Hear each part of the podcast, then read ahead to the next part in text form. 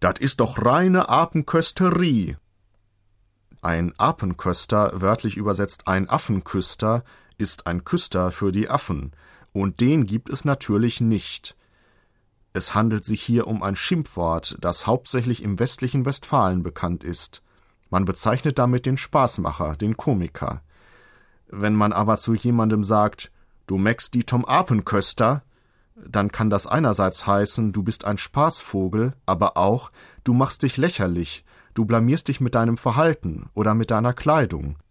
Von einem solchen Menschen heißt es abschätzig, dat is n ollen Apenköster. Und das, was er tut, dat is doch reine Apenkösterie.